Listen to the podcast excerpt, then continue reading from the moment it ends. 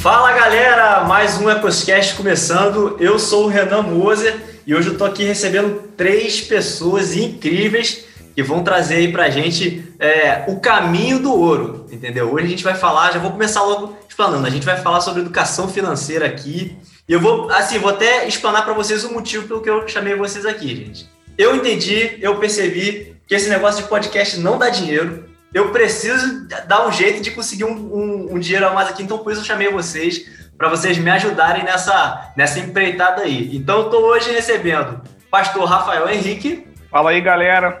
Vamos bater esse papo aí, vamos tentar aí, de alguma forma, aprender e ensinar alguma coisa nessa área aí que pouco é, é falado, né? No meio do, da galera jovem, né? É isso aí. E para por falar em galera jovem, temos aí Léo Freitas, que já participou com a gente, está aí de novo. E aí, pessoal, boa noite, tudo bem?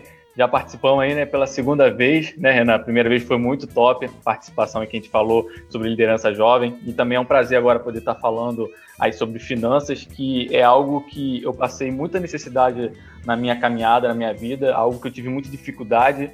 E, infelizmente, como o pastor Rafael já citou aí, a gente não aprende isso na escola. Infelizmente, às vezes, os nossos pais não têm essa bagagem para poder passar a gente. Às vezes, a gente tem que aprender é, com as pancadas da vida, né?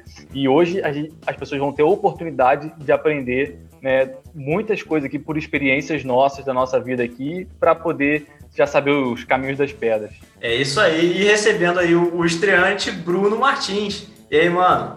Fala aí, pessoal. Satisfação estar participando com vocês essa noite, para a gente poder estar tendo essa troca aí falando de investimentos. Que até sem palavras depois dessa introdução aí do Leonardo Freitas, né? Oh. O cara fala bem pra caramba aí. Vamos trazer um pouquinho aí do que a gente tem de, de bagagem do mundo dos investimentos, enfim, esse bate-papo aí hoje.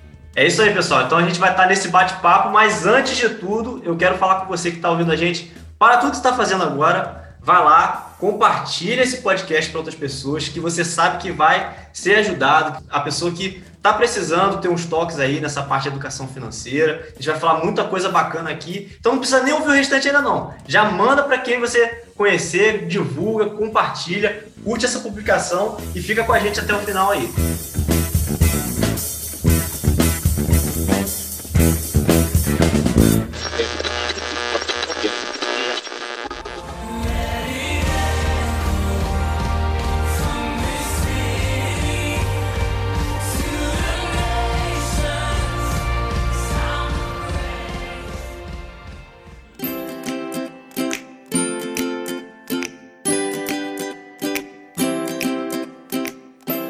Gente, então para a gente começar aqui, vamos falar um pouquinho sobre. É, Léo já pincelou alguma coisa aí, essa questão da importância da educação financeira, né? Principalmente a gente que é jovem aí.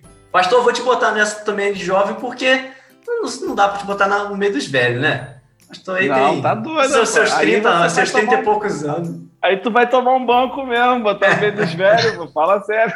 Mas a gente que, que, que é jovem aí, a gente está começando agora a, a pensar um pouco mais nessa questão de, de dinheiro, né? Porque galera que casou aí recentemente, a gente começa a ter umas, umas situações que a gente pega que a gente tem que fazer conta, final do mês, às vezes a conta não fecha. Então a gente, nessa hora que a gente vê quanto que é importante a gente ter essa questão de educação financeira, conforme o Léo falou, não é passado para a gente isso na escola, a gente não aprende. Então a gente é, meio que começa a nossa vida adulta aí, vida de casado, sem saber nada. A gente vai aprendendo só tomando na cabeça, né? Basicamente. É, cara, é tipo assim, a gente, a gente como, como a gente iniciou aqui falando, isso não é ensinado para a galera, isso não é passado. E o que a gente aprende, a gente acaba, como o Léo falando, a gente mesmo vai procurar. É, tipo assim, educação financeira não é algo que vai te dar uma vida financeiramente próspera. Ah, não é gastar menos, não é só isso. É você, além de tudo, gastar menos, mas saber administrar o que você tá, o que está entrando, você vai gastar. É muito mais além do que simplesmente não gastar. E às vezes a galera, a gente, eu também nunca tive ninguém que pudesse me ensinar. É, é, a gente achava que era como que eu vou deixar de gastar, como que eu vou gastar menos para poder me organizar financeiramente. E no final das contas, não batia, porque não é somente isso. É, é justamente, não é você só gastar menos, né? Você só não vai fazer corte, você vai fazer toda uma gestão é, de um ponto de vista mais geral. Não é só gastar menos, você tem que ganhar mais em alguma outra ponta também. E a gente, a gente não tem no Brasil essa cultura de, de, de empreender, de fazer uma gestão financeira, é algo que não é ensinado nas escolas, né, velho? Você, desde o início, você já vai todo programado ali para poder terminar a escola, fazer uma faculdade, entrar numa CLT e começar a entrar naquela corrida dos ratos ali. Você vai ficar trabalhando para juntar um dinheirinho e pagar conta, trabalhando, juntar um dinheirinho e pagar conta. Né? A gente não tem essa, essa instrução de, desde pequeno, tá investindo, tá colocando, tá fazendo uma reserva de emergência, de tá colocando um dinheirinho em empresa, tá investindo num fundo de, de um fundo imobiliário, enfim, é uma cultura nossa que não não não foi explorada, não foi é, introduzida na população lá atrás e a gente sofre as consequências disso hoje. Se você for parar para analisar o cenário em relação ao investimento, né, a quantidade de pessoas na B3 hoje, em relação à quantidade de pessoas nos Estados Unidos, a população americana que investe, cara, é uma discrepância enorme. Mais da metade da população nos Estados Unidos investe na bolsa de valores. Aqui no Brasil a gente não chegou a 10%, entendeu? Isso não é uma coisa assim, é por acaso, né? É uma é basicamente que intencional aí do sistema que quer manter a gente nesse nesse sistema aí, cara, porque você for parar porque que a gente é ensinado desde pequeno, escola e tudo mais, você não vai vencer. Você vai, como você falou, ah, acabou, vai fazer uma faculdade, vai fazer um curso técnico, CLT, e vive aí as custas do, da prefeitura, do governo, um trabalhozinho, recebendo, pá. É a corrida dos ratos, você vai ficar ali é, trabalhando para pagar conta. A gente não é ensinado a trabalhar para poder investir e prosperar. A gente trabalha, a gente é ensinado desde pequeno a trabalhar para poder trabalhar para um terceiro e pagar conta. É assim, basicamente isso. Né? E, pô, é, é, muito triste, velho. Quem não consegue ter uma instrução. Assim, todo mundo que está trocando essa ideia aqui hoje, né, nessa sala, tem um mínimo de conhecimento para poder pegar e falar que investimento é algo importante no longo prazo, que a gente tem que investir, tem que colocar um dinheiro ali. Mas nem todo mundo tem esse nível de instrução, cara. E nessa daí que, como você bem colocou, né, o governo acaba para o governo é interessante manter a população ignorante, porque o cara que é ignorante ele faz menos barulho. Então, pessoal, falando aí sobre a importância né, da educação financeira, é, esses dias eu até dei uma palestra na CIPAT lá da empresa, que é a semana de segurança né, e meio ambiente na, na empresa, e, e, a gente levantou alguns dados junto com o pessoal lá de segurança, e foi algo assim é, que eu fiquei até um pouco assustado. E pessoas né, que têm problemas financeiros, elas têm oito vezes mais chances de não terminar uma tarefa. E elas têm até quatro vezes mais possibilidade de sofrer um acidente de trabalho. E outro dado também que a gente levantou é que 56% dos divórcios estão relacionados à vida financeira do casal. Olha só, por causa da vida financeira, por causa de dívidas. Pessoas que têm problemas como ansiedade, problema como depressão, estresse e até pensamento suicídio eu estava vendo a pesquisa que 78% é causado por causa da situação financeira da pessoa. Então, só para a gente assim ter um entendimento como que a vida financeira afeta a vida das pessoas, né? E como foi muito bem falado por vocês, existe um sistema que não quer que a gente aprenda sobre isso, porque é, igual a gente fala, a gente está vivendo uma crise, né? É, nessa crise, o dinheiro sumiu, o dinheiro foi rasgado? Não, o dinheiro foi para a mão de alguém. Foi para a mão de quem? Quem não está ganhando em cima de juros compostos está pagando, né? Quem investe recebe aí juros, né? E, mas tem muita gente que na verdade pega empréstimo nesse momento. E essas pessoas, que na maioria são pessoas que não, já não tem uma condição financeira muito boa e pega esses empréstimos, e aí tem pessoas ganhando em cima disso. Então existe todo um sistema que quer que a gente continue nesse déficit né, de conhecimento na área financeira. Por isso que é muito importante, Renan, como você falou aí, às vezes você ter um conteúdo como esse, né, ou outros aí que você é, hoje a gente está na era da informação e a gente tem acesso a essas informações, passar para as pessoas próximas, porque a gente não sabe o quanto isso pode mudar a vida das pessoas. Quando ela aprende, ela tem conhecimento sobre isso daqui. Não, com certeza, cara. E você levantou aí, eu fiquei até assustado com os dados que você trouxe, porque assim, eu vinha falando disso agora, um pouco no carro com meu irmão, né, enquanto eu voltava do trabalho, falando sobre a questão dos problemas que a falta do dinheiro traz, né? Às vezes aquela questão de, pô, tem que fazer conta no final do mês, a conta não bate, vai faltar, aí eu tenho que, pô, pensar no cartão de crédito, eu tenho que, às vezes, pular para o empréstimo.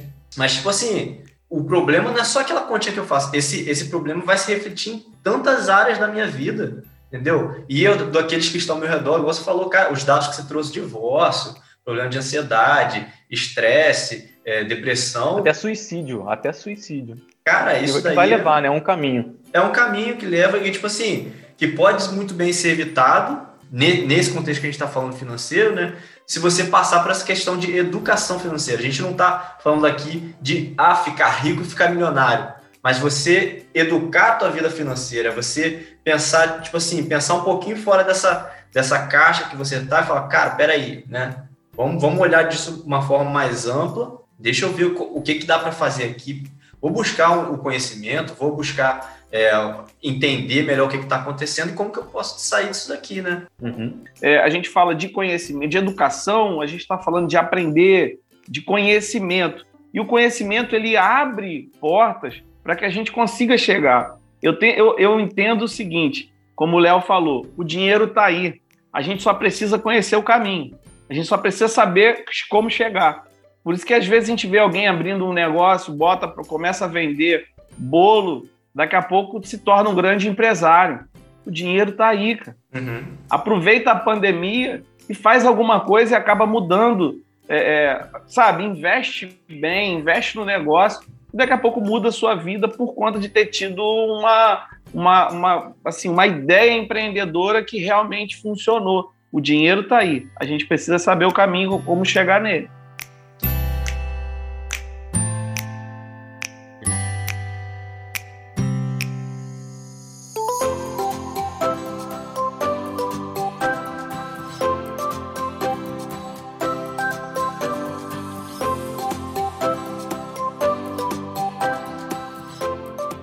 Então, gente, para a gente. Assim, a gente não vai aqui entrar em, em grandes pormenores, muito a fundo, porque o assunto ele é muito extenso. Você pegar e falar sobre educação financeira, sobre é, empreendedorismo, sobre investimento, cara, tem assunto aqui para, tipo, uns 20 mil episódios de podcast. Mas a gente vai falar alguma coisinha aqui, aquilo que a gente sabe. É, eu, a parte bem básica, a galera aí trazendo já um pouquinho mais de conhecimento, mas a gente vai abordar aqui um pouquinho. Mas eu acho que, assim, basicamente, para primeiro ponto para você é o seguinte: é você se situar, né? Você olhar para a sua vida financeira, para o momento que você está vivendo, você falar, cara, onde é que eu tô? Né? Eu tô, eu tô endividado? Ou não, eu tô com uma vida confortável? Eu, ou não, eu tô equilibrado, não tô pagando minhas contas, mas também não tá, não tá faltando, mas também não tá sobrando. Você entender aonde que você tá, né? E também você pensar, pô, onde que eu quero ir, né? Eu tô nessa situação agora, mas eu quero chegar em tal situação. Então você entra numa questão de planejamento, né? Você enxergar onde você está e planejar os seus passos para você chegar naquela determinada situação que você quer alcançar. Então, é, Renan, como você falou aí sobre essa questão do planejamento, eu vejo que isso é importante é, a gente entender essa introdução. Né? O que a gente vai falar aqui é é realmente algo básico para as pessoas poderem, é, posteriormente, ela estar estudando mais profundamente, né? Mas é bom assim, a gente entender que no, o básico é que você não importa assim, o quanto você ganha, mas se você já não souber administrar o que você tem, é, a gente nunca vai conseguir ser próspero. Eu estava vendo que, tipo assim, pessoas é, que ganham na Mega Sena, cinco anos depois, a maioria delas estão pobres. Tem até um caso né, em, nos Estados Unidos que teve uma mulher que ela era garçonete, tinha uma vida, né, mediana, e a mulher ganhou duas vezes na Mega Sena. É, é uma coisa quase impossível. a mulher ganhou duas vezes. E hoje, a situação atual da mulher, fizeram uma reportagem com ela, ela mora num trailer de favor. Ela está numa situação pior do que quando ela começou. Que quando ela começou, ela era uma garçonete, tinha a casa dela, ganhava o saláriozinho. Hoje ela mora de favor. Mas por quê? Porque ela teve alta renda, mas não mudou a mentalidade, né? Porque a verdadeira mudança sobre dinheiro começa aqui, na nossa mentalidade, quando a gente muda isso daqui. Infelizmente, é, por causa da nossa cultura, né, não só do Brasil, mas às vezes da família de cada um, a gente já vem enraizado com algumas coisas, a gente não consegue sair disso, né? E às vezes por a gente ter algumas crenças limitantes, a gente entra aí como o Bruno já falou, numa corrida de rato, a gente entra em algumas situações, a gente acha que o melhor dos mundos é eu fazer, é, ir lá e fazer uma dívida, minha casa, minha dívida, né? ir lá e, e, fazer um empréstimo para conseguir ter minha casa própria, minha casa, minha casa própria, que eu vou ter só daqui a 30 anos, na verdade, né? Que você, depois, se você fizer as contas, você vai ter pagado, pagado mais de 15 apartamentos, né? Pelos juros que vai comer aí durante o resto da sua vida.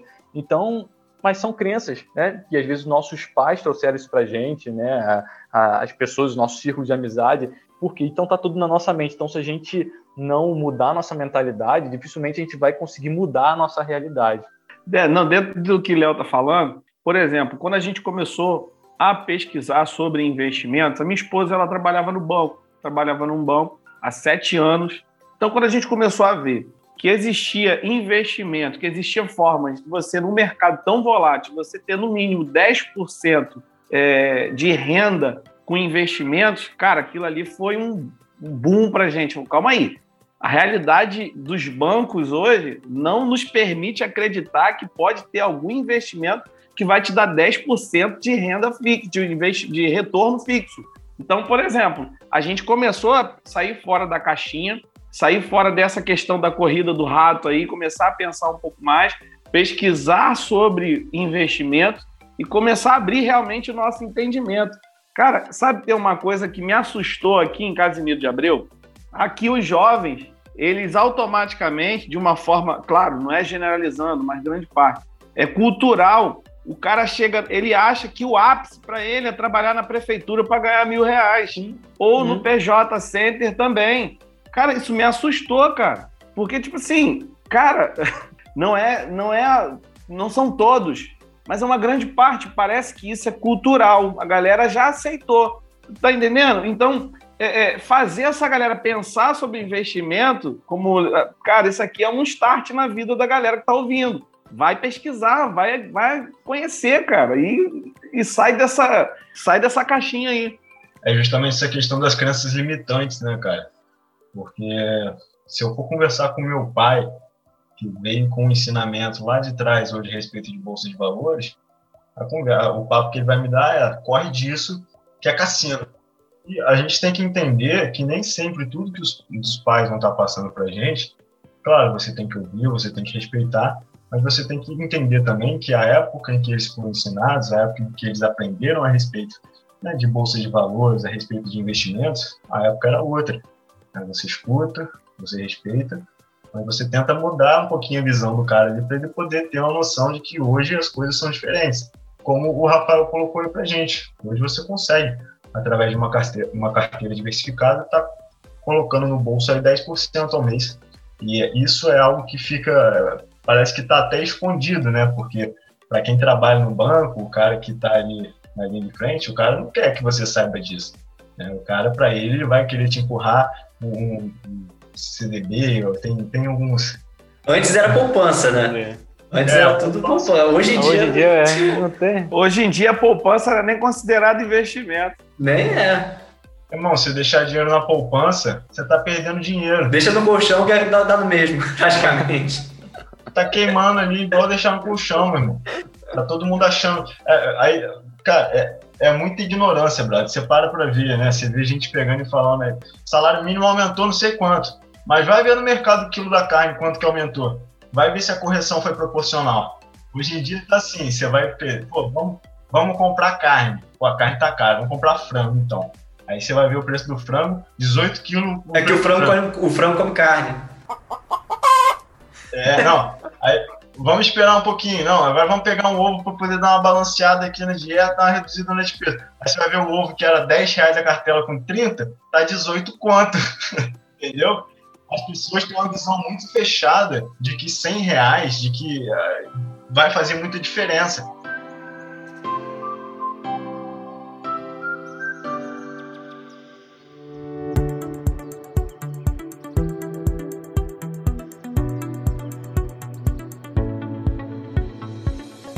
E, e, pegando um gancho aí no que você falou, cara, essa realidade aí de vamos a carne e aumentou o salário mínimo e tal. Cara, é, acho que independente de, de qualquer coisa, eu acho que uma coisa é comum a, grande maioria a, dos que estão aqui e de quem está ouvindo. Todo mundo já passou um perrenguezinho, todo mundo já teve no vermelho, né? Todo mundo já passou por essa situação de ter que fazer conta aí, cara, esse mês eu vou ter que dar uma segurada na carne, hoje vamos pro frango, vai, vai ser frango não, vai ser ovo. Todo mundo já passou por isso, né? Então aí a gente entra, vamos entrar nessa, nesse ponto aí de tipo assim, quando a gente está nessa realidade, todos nós já talvez não, não chegamos a passar no extremo, mas alguma coisinha a gente já passou de ter que dar aquela segurada no orçamento. Eu, por exemplo, é, minha esposa, graças a Deus, terminou a faculdade dela, mas os cinco anos que ela ficou na faculdade foi difícil, meu irmão. Tinha, tinha mês que, que a conta não batia, não fechava. Graças a Deus eu tive assim, é, ajuda do meu pai em determinadas situações que eu, eu vi que não, não tive para onde correr, mas tem gente que não tem essa ajuda. Então, tipo assim, é, vamos, vamos pensar nessa situação. Cara, eu tô no vermelho, eu tô naquele naquele mês em que a conta não está batendo, ou naqueles meses onde isso já se tornou recorrente, e agora, na verdade, é, eu entrei num, num, tal de cheque especial, eu entrei num tal de um empréstimo bancário, meus cartões de crédito estão tudo estourados, não tem mais para onde fazer parcelamento. E agora? Pessoa que está nessa situação, o que, que vocês diriam? Que, qual dica que vocês dariam para essa pessoa? Sem ser aquela dica que eu já ouvi muito de muita gente, picareta, pegar e falar, cara, deixa o nome explodir e vambora. Era cinco anos. Caducar. Aí, era cinco anos. Deixa caducar. Né? Deixa caducar. Agora você já falou a dica que a gente ia passar também, né, irmão? Aí você quebrou todo mundo. Aí não pode, pô. Então, é normalmente é nessa fase onde as despesas, né, que elas são maiores que as receitas, que as pessoas se encontram naquela estatística que a gente falou no começo, onde as pessoas têm dificuldade, têm muitas dívidas, né? E eu me encontrei em um momento assim, é bem complicado também na minha vida, onde quando logo que eu casei, eu comecei a criar essas dívidas também, financiamento de casa, financiamento de carro e muitas outras coisas. Então, eu passei por essa situação de ficar muito mal né? Porque algumas dívidas, e assim, o pessoal que liga pra gente, quando você tá devendo, meu amigo, parece que esse pessoal aí é treinado pela Al-Qaeda. Vocês já receberam ligação do pessoal cobrando vocês? meu amigo. é, é, rapaz, pessoal, a gente vai tomar tudo vocês, a gente vai tomar sua casa, seu carro, a gente vai sequestrar sua família. pessoal, rapaz você fica assim, assustado. Por isso que o pessoal fica aterrorizado aí, uhum. fica em depressão, é, é, bem complicado mesmo. Eu já cheguei, Renan, num nível aí, numa situação de ter que jogar boleto para cima. Isso aí é verdade, tá? Eu jogava boleto pra cima, aí eu pegava, aí, aí falava, oh, quem vai ser pago esse mês vai ser a Enel. Parabéns, Enel. Infelizmente a conta de água não vai ser, poder ser paga, né? Mas a Enel esse mês, parabéns, vocês foram Cara, isso é muito legal ver, ver, alguém fazendo isso no Instagram, no Facebook. É, gente, ó, tô aqui com meus boletos. Você já Vamos viu ver já... qual vai ser o sorteado do mês. E isso já aconteceu, entendeu? A gente já viveu né, é, nesse momento, nessa situação. E por que, que eu defendo tanto a educação financeira? E eu lembro que eu ia falar. O pessoal aí, especialista de investimento, é, eu não sou um cara especialista em investimento, nem me considero bom, mas eu sou um cara que eu acredito que sou bom na parte da, da gestão financeira. E eu acredito muito nisso. E eu estou estudando, né? Alguns vêm aí, me acompanham também. Estou estudando muito sobre essa parte de finanças, que eu acredito que é algo muito importante. Mas eu acredito muito assim que eu saí, né, do estado que eu estava por causa da educação financeira. E é por isso que eu acredito muito. Por que isso? Porque aconteceram algumas coisas na minha vida. Eu fui pedindo, né? Quem é cristão aqui sabe disso. Eu fui pedindo a Deus algumas estratégias. Permaneci fiel, né, a Deus é, isso foi. E, e, parece que a conta não fecha, né, pastor Rafael? Olha só, eu tô com uma dívida. Eu tô com muita dificuldade financeira. E eu juntei com a minha esposa e falei: olha, por mais que a gente esteja passando por tudo isso aqui, vamos permanecer sendo fiel? Ela falou: vamos. E Deus foi nos dando estratégia para que a gente pudesse sair daquilo. E seis meses depois, a gente já não tinha mais nenhuma dívida. E houve algumas estratégias que Deus foi dando para gente. Uma delas é a gente conversar sobre isso, porque eu tinha muita vergonha. A gente, principalmente como homem, né, sacerdote, a gente fica com vergonha de falar sobre isso com a família, de falar isso com a esposa, de chamar para conversar sobre isso, sobre essa situação, porque a gente se sente até impotente, se sente mal, sabe? E então uma das coisas, se você está passando por dificuldade financeira, você precisa fazer é conversar com as pessoas que moram com você. Foi um dos primeiros pontos que eu fiz. Segundo, eu procurei todos os devedores. Liguei para a Casa de Bahia, liguei para a Caixa, né? liguei, fui Botou ligando aquela, por conta por aí. Aquela maior falei, cara assim, lavada. Passei, né, aquele creme, né, aquela na cara de pau que eu tinha e liguei e falei, ó, oh, posso pagar 10 reais aí por mês, meu irmão. Tá, tá bom para você? Não, não, paga 50, não, 30, 30, então. Sério, não é mentira. Eu fui, eu fui fazendo dessa forma. E aconteceu casos de pessoas perdoarem algumas dívidas nossas só porque eu procurei a pessoa para falar que eu não tinha condição de pagar. É, então, outro ponto, você procurar as pessoas que estão devendo, que você está devendo, para que você possa começar a construir, se planejar para poder pagar isso né, e você poder fechar essa conta. E outra coisa que eu coloquei aqui é estudar cada vez mais sobre finanças. Né? Você começar a criar o seu controle financeiro. Isso é muito importante, saber o quanto que entra, quanto que sai. Tem pessoas que não sabem. Organizar o seu orçamento, cortar gastos desnecessários. Por que, que as pessoas não cortam gastos desnecessários? Porque elas não sabem quanto gasta. Você pergunta à pessoa quanto você gasta de combustível por mês? Quanto que você gasta aí de alimentação? Quanto você gasta com, com, as coisas, com a moradia em geral aí, com a sua Netflix, tá, não sei o quê. É porque a gente não pensa a nossa casa como uma empresa. Não, assim, isso. a galera que não tem o conhecimento de pensar a casa como uma empresa. Quais, é são, os, é, é, quais são os gastos fixos? Quais são os variáveis? O que, que a gente pode, quanto que é aquilo que você está falando? Se a gente uhum. pensar a nossa casa, a nossa finança como uma empresa. É isso daí.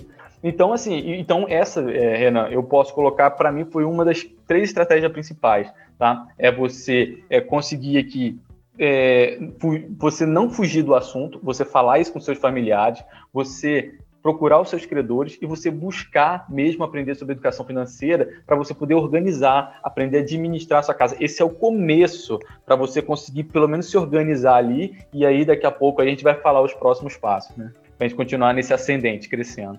Como, como o Leonardo colocou aí, né? Para você conseguir sair desse ponto de endividamento, para você começar a sobrar uma graninha, para você começar a pensar em investimento, você tem que ter clareza em relação aos seus custos os custos fixos, os custos variáveis. E para você poder ter essa clareza, a principal dificuldade que eu, pelo menos eu enxergo assim nas pessoas mais próximas, minha família, conhecidos, é essa questão de você não, não ter um controle. Você pega e pergunta para a pessoa quanto que você gasta por mês com alimentação. Ah, eu gasto uns 200 reais.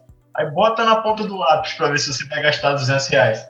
Então, assim, se você não tem clareza a, a, aos em relação aos seus custos, você nunca vai conseguir enxergar quanto você está gastando. Se você não consegue enxergar, se você não tem essa noção do, do dinheiro que está saindo, você vai buscar uma mudança em cima de quê? Baseado em quê? E aí que você tem que começar a buscar a educação financeira, essa parte de, de controle financeiro, você tem que começar a buscar conhecimento para poder fazer essa gestão. Uhum. Sim, é, agora, ainda nessa questão de, do, do, de sair do vermelho ainda, eu vou falar, assim, uma questão que funcionou para mim, eu acho que foi mais ou menos, o Léo, um pouco daquilo que você falou, um pouco disso que o pastor Rafael e o Bruno também falaram. Por exemplo, eu, eu realmente, uma coisa que eu sempre fiz foi conversar sobre com a minha esposa, principalmente na época que, a gente, que ela estava fazendo faculdade, ela sabia da necessidade, eu sabia, e tipo assim, que que, aonde que começou ali? Eu vi que começou a dar ruim, aí começou aquela anotaçãozinha, né? Às vezes você faz no papel, aí depois você vai pro celular, depois você começa a jogar na planilha. Então eu comecei, cara, peraí, meu dinheiro tá indo para onde? Não pode, cara. Eu recebo X. Então, para onde que vai todo esse dinheiro? Aí eu comecei a observar. Aí eu vi, igual o pastor Rafael falou, cara, despesas fixas, despesas variáveis. Aí eu vi que, poxa, tinha coisa que era essencial, tinha coisa que não era essencial. Poxa, é, porque a gente é aquilo que o pessoal fala. Eu não sabia que, que pedir no iFood de 20 e 20 reais dava 300 reais no mês, dava 400. É. Eu não sabia que passar no cartão de crédito 5 reais aqui, 10 ali. Então, cara, eu comecei realmente a fazer isso. Aí viu, por exemplo, que às vezes a gente queria comprar alguma coisa, que às vezes você está endividado, mas você tem um cartão de crédito, meu irmão. Ah, eu queria comprar um negócio, uma camisa, cara, que eu estou precisando para ir para a igreja ela comprava uma camisa. Aí a esposa queria comprar uma roupa. Ah, pô, vamos comer alguma coisa diferente hoje e tal. E aí a gente foi vendo que o cartão de crédito pra gente estava sendo inimigo. Eu não sou radical de dizer, cara, não tenha cartão de crédito. Não, cara, se você, se você sabe usar, se você sabe se controlar, entendeu? Ou se você conseguir aprender, poxa, é, é, é ótimo. É uma ferramenta excelente. Mas, cara, você tem que saber usar. Então, em determinada situação, eu peguei e falei, cara, vamos segurar o cartão de crédito, não vamos usar, a não ser que seja muito urgente.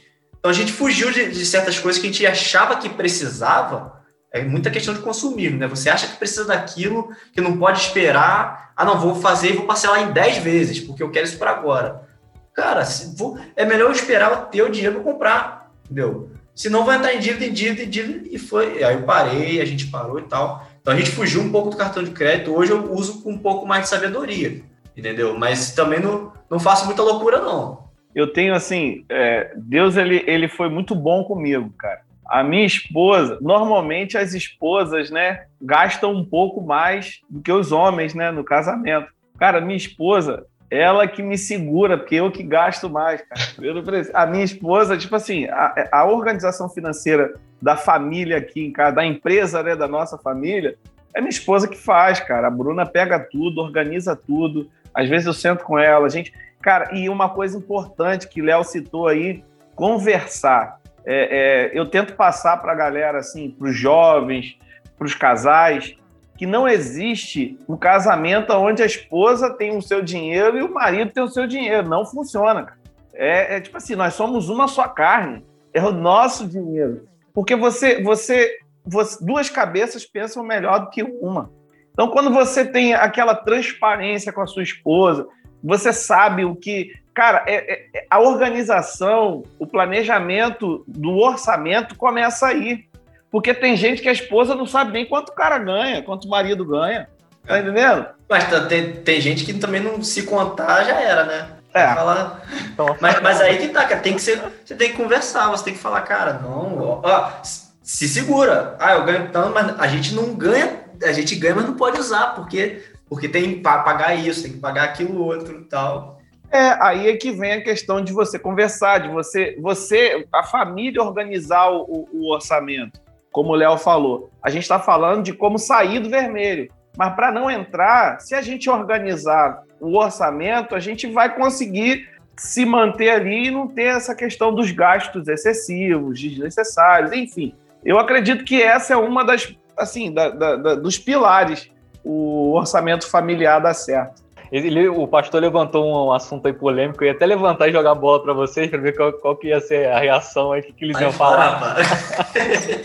Mas isso é muito importante, porque assim, e aí, pessoal, vai um entendimento para quem está ouvindo aqui, que não quer dizer que o que a gente está falando aqui é a única verdade exclusiva, né? Você, a gente está passando aqui algo que deu certo na nossa vida. Assim, eu já li alguns livros e vi que muitos autores também orientam dessa forma. Já vi palestras já também, né?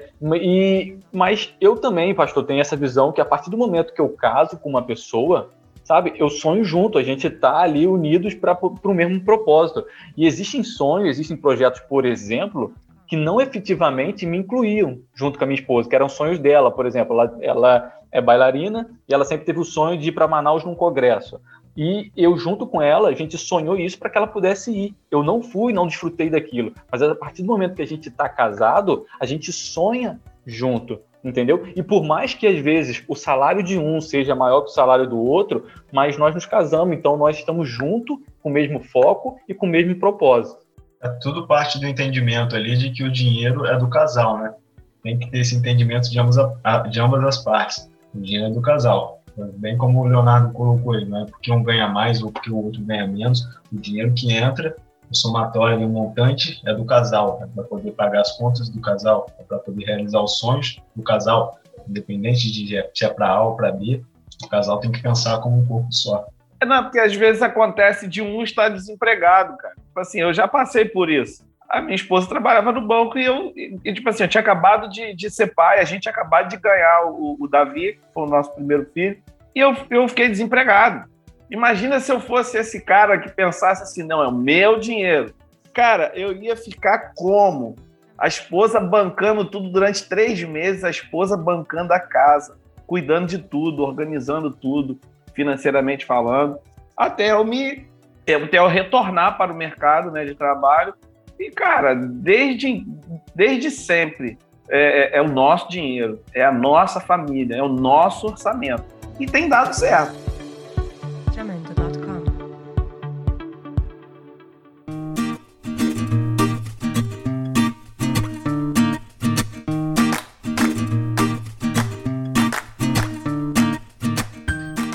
E, e, dentro dessa questão, por exemplo, de, que a gente está falando de familiar, né? E você, você ter esse diálogo. Uma coisa que é interessante, que até eu passei por essa situação aqui em casa, foi que quando a gente estava também nessa situação pô, no vermelho e tal, uma das outras estratégias que, que a gente teve foi de conseguir uma renda extra. Então a gente, é, poxa, buscou, cara, eu preciso, só o que eu estou ganhando no meu, no meu trabalho não está não tá dando, tá ficando muito apertado, então preciso de um algo a mais. Então, pô, se, aí no, no, meu, no meu caso, minha esposa estava estudando, eu falei, cara, você se dedica ao estudo, é você comer estudo, porque até porque se, se você não estuda, você é, perde na faculdade uma matéria, é dinheiro que você perde. E aí eu tive que me desdobrar em conseguir fazer uma renda extra. Só que nisso, poxa, eu trabalhava. Então eu tinha que chegar em casa e trabalhar e continuar trabalhando. Só que, como a gente tinha um, um, excelente diálogo, como ela entendeu a necessidade junto comigo, ela foi muito parceira em entender que eu não, que tipo assim, eu estaria ausente em determinadas situações. Às vezes, poxa, eu quero, vou chegar em casa, é, vamos assistir um filme, alguma coisa. Não, eu tenho que trabalhar. Eu tenho que, pô, eu estava trabalhando na internet, pelo computador, pô, vou pro computador, me deixava lá no meu cantinho, fazendo meu trabalho, entendeu? E ali a parceria, ela entendeu, compreendeu então, se não houver, cara, essa parceria, então aí você não vai conseguir, por exemplo, uma situação dessa. Então, uma das estratégias que a gente conseguiu foi essa de conseguir uma renda extra, fazer, né? Igual o Bruno tava falando aí, cara, se pô, tá, tá difícil, não sei o quê, rapaz, vai pra internet, cara. Igual o pastor Rafael tava falando, ah, não sei quem, vende um bolo, vende não sei o quê. Eu não sei fazer bolo. Cara, se você for pra internet, vai ter receita de bolo. Aí você vai fazer um bolo, vai aprender a fazer um bolo e vai vender. Entendeu? Ou tem várias outras situações, mas, cara, hoje com a internet não tem desculpa para você não conseguir fazer, às vezes, um mínimo que seja de um extra. Não, é, é, exatamente. Só, só complementando aí, Renan, achei legal você ter citado o ponto de ter sentado, ter tido essa conversa aí com a, com a tua esposa, porque é um, é um, é um ponto muito importante. Né? Vou, vou trabalhar além do trabalho para poder dar conta aqui das, das finanças da casa. Mas se você não chega e tem essa conversa, ó, oh, meu bem, vou trabalhar aqui. Eu estou aqui, mas eu estou trabalhando. E se ela não tem esse entendimento, olha o outro problema aí. Você está ali resolvendo o problema, mas criando outro na outra ponta. O que, que, que você está fazendo? Que você não está me dando atenção? O que, que você está fazendo? Que você não sai desse computador? E você está lá ralando para poder pagar a conta. Entendeu? Então, assim, é, tem que ter esse diálogo aberto, né? Igual você colocou aí, que você conversou com, com a tua esposa. Depois para não, vamos lá. Quanto que a gente precisa aqui? E aí correu atrás, buscou uma solução que é, outra, que é outro ponto, né? Você buscou uma solução, você não ficou estagnado ali com aquela posição de vítima, de ah, meu Deus, as contas eu não estou dando conta, tá, tá faltando aí. Cara, foca na solução. Você colocou internet hoje, cara, quantas oportunidades você tem ali de aprender? Você aprende qualquer coisa né? no YouTube ali, que você tem tutorial de tudo. Então foca na solução e, e acha um caminho. O Rafael colocou muito bem ali também. O dinheiro está ali. É você encontrar um caminho para poder alcançar.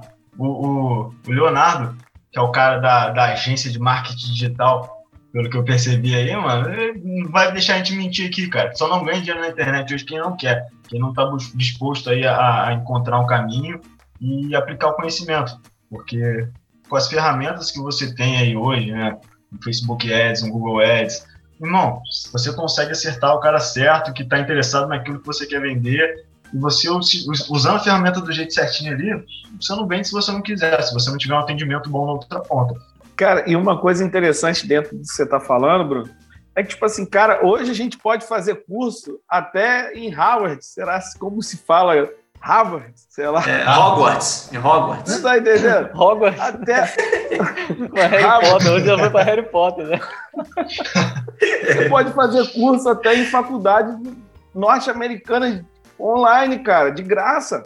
Tá então, tipo assim, a gente consegue buscar conhecimento através da internet que vai abrir realmente portas que a gente não tem nem, nem imagina, mas que abre. Não, não, se você for parar para analisar, é, os grandes empreendedores brasileiros hoje que estão faturando seus milhões, bilhões de reais hoje no Brasil, são os caras que investiram em internet lá atrás. Você para para analisar a história do, do Flávio Augusto, né? O dono da WhatsApp, da, da Meu Sucesso.com, da, da WhatsApp Online agora também. Foi um cara que estava totalmente à frente do seu tempo ali, que conseguiu enxergar um potencial na frente de muita gente e prospecção ativa. É você encontrar quem está disposto a gastar dinheiro ali com aquilo que você está oferecendo.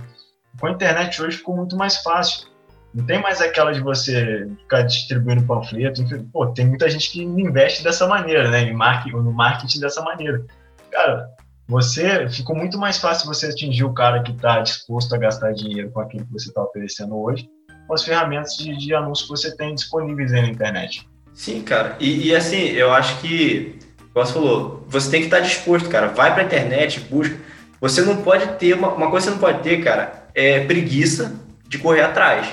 A internet está aí. Se você tem, às vezes você não tem internet em casa, mas tem tanto lugar aí que tem ponto de Wi-Fi grátis.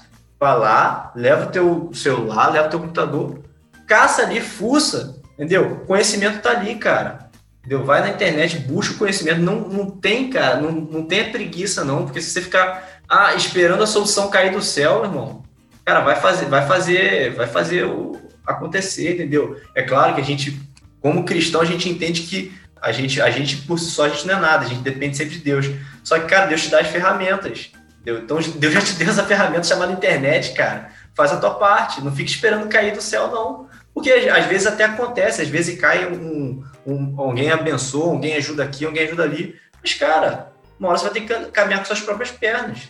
Renan, Deus, Deus deu uma promessa para o povo, já que você falou em relação, e eu tô aqui como também para o lado espiritual, né?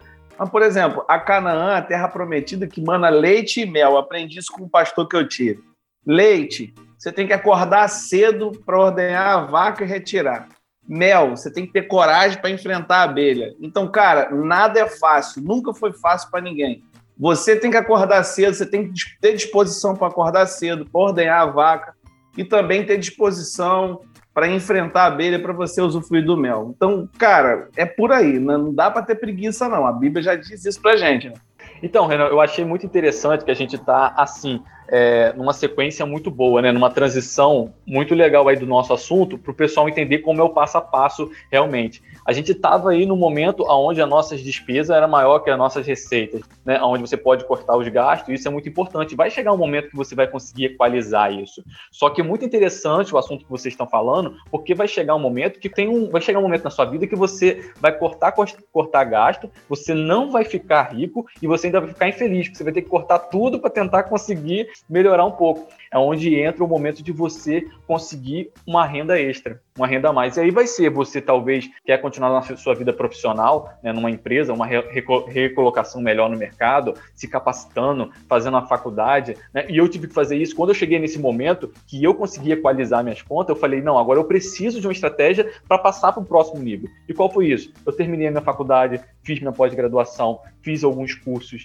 né? abri aí, como alguns sabem, aí, abri a empresa de marketing digital junto com a minha esposa e hoje praticamente ela toca sozinho porque eu já abri um outro negócio para mim, entendeu? E eu estou numa outra vertente. A gente já tem é, imóveis que estão alugados para a gente poder o quê? Ultrapassar esse nível. E aí chegando, né? Vocês falando aí da parte espiritual, existe um versículo que eu gosto muito que vale para esse momento.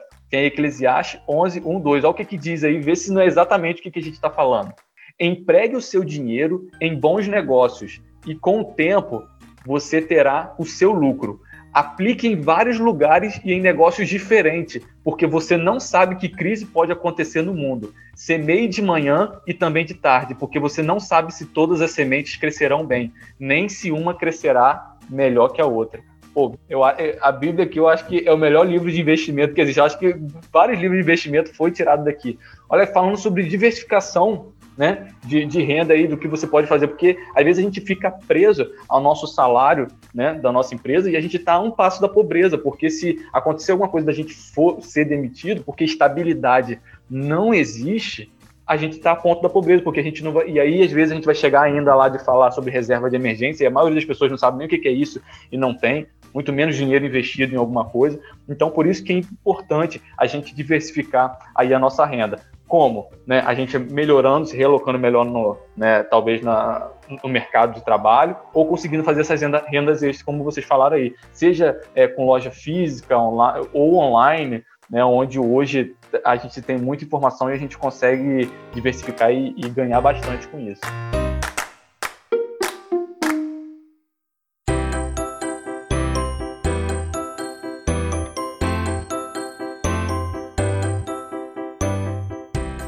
Agora, pegando então esse gancho que você falou aí de, de reserva de emergência, Então, a gente, conforme você falou, a gente está subindo de nível aí, vamos dar o próximo nível aí, que, cara, comecei, empreendi, consegui uma promoção no meu negócio, equilibrei as minhas despesas, começou a sobrar um dinheirinho, certo?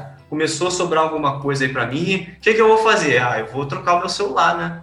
Eu vou comprar uma TV nova, eu vou, vou trocar de carro, eu vou fazer um, um financiamento do carro, de uma casa, é isso que eu vou fazer? eu acho que... aí, é, aí é um passo para você voltar para aquele passo inicial do vermelho, né, cara? É bom. Corre disso, rapaz. Tá pedindo. Vamos, vamos começar, né, cara? Primeiro passo. Quando você pega para falar sobre qualquer vídeo, qualquer tutorial, qualquer livro, falou sobre investimento, a primeira coisa que você lê é o quê? Reserva de emergência. Certo? O que é essa tal de reserva de hum, O que, que é, né? Tá na cara, o próprio nome já diz, é uma reserva para emergência. É, vamos lá, reserva de emergência, né? Eu lembro que quando a gente começou a conversar de investimento, antes de você chegar ao patamar que você está com seus milhões investidos aí, é, não, a gente trocou não, essa não ideia entrega, em relação. Não, entrega não. Ah, isso daí você corta na edição. Ah, corta é, na edição. Então. é, a gente trocou essa ideia em relação à reserva. A reserva de emergência, né, o nome já é bem explicativo, né? Você tem que ter ali, antes de pensar em estar tá investindo em ações, em fundos imobiliários, em algum investimento de renda fixa, você tem que ter pelo menos ali de seis meses a um ano do teu custo fixo e aquela média do variável para você poder ficar tranquilo uma vez que ocorra algum problema é, que você não consiga ter uma previsibilidade. É, vamos, vamos contextualizar isso. Você imagina essa galera que investia, mas não tinha reserva de emergência durante esse período de pandemia. Você acha que a galera ficou tranquila com a grana investida em ações e vendo a B3 cair 50, 60 mil pontos? Vendo o seu patrimônio suado ali, caindo pela metade em papo de cinco dias? Fica reflexão aí, né? Cara, é porque imprevisto, cara, imprevistos acontecem. Parece que é imprevisto, você não consegue prever, cara. Óbvio, né? Mister óbvio aqui, mas. Gênio!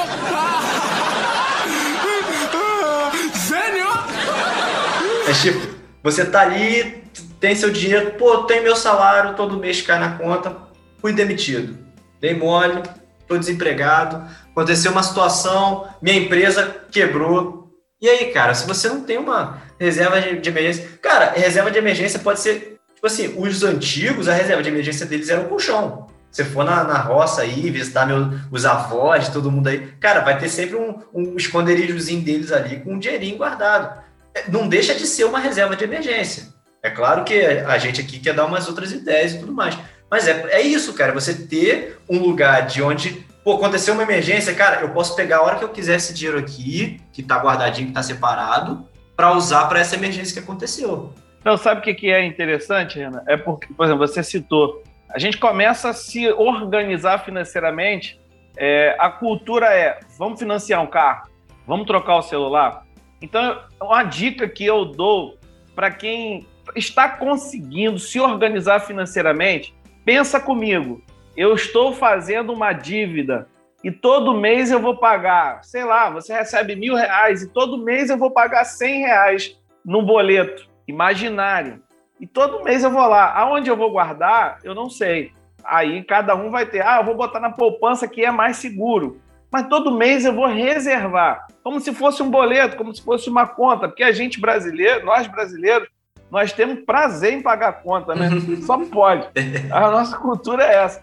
Então cria-se uma conta imaginária e você paga aquela prestação ali todo mês e daqui a pouco você cria essa reserva sem perceber, porque a gente tem essa coisa de querer pagar, de ser.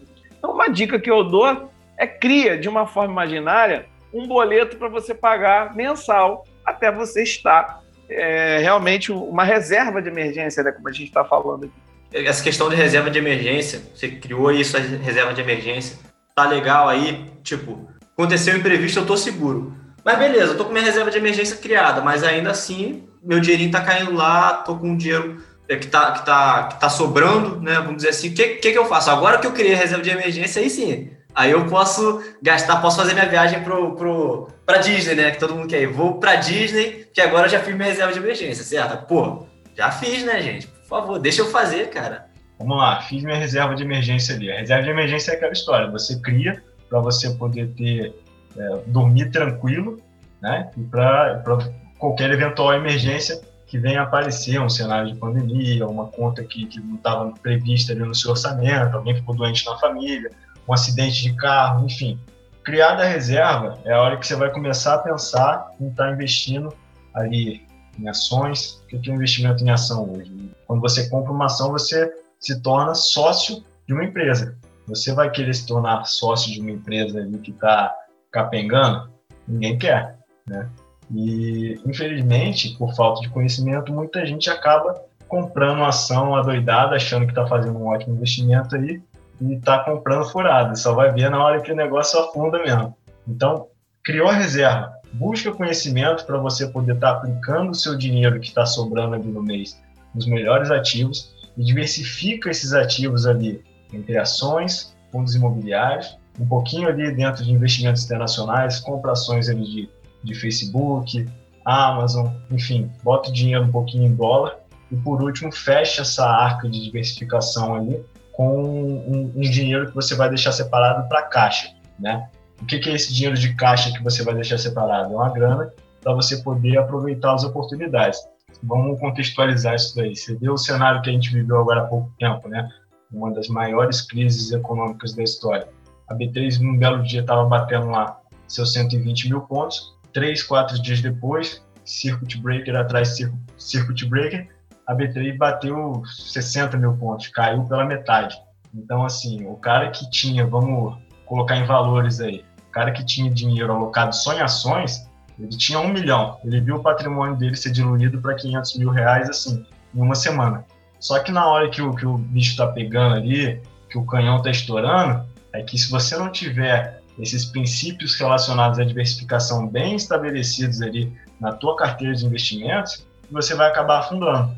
Não, é que aí entra aquele versículo que Léo Léo citou, de você semear em vários terrenos, né? É basicamente isso, cara, porque se você tem questão de investimentos, você pode investir em várias coisas, né? Então, ah, claro que se a gente fosse esgotar esse, esse assunto de investimento, que não daria, cara, é muita coisa, você...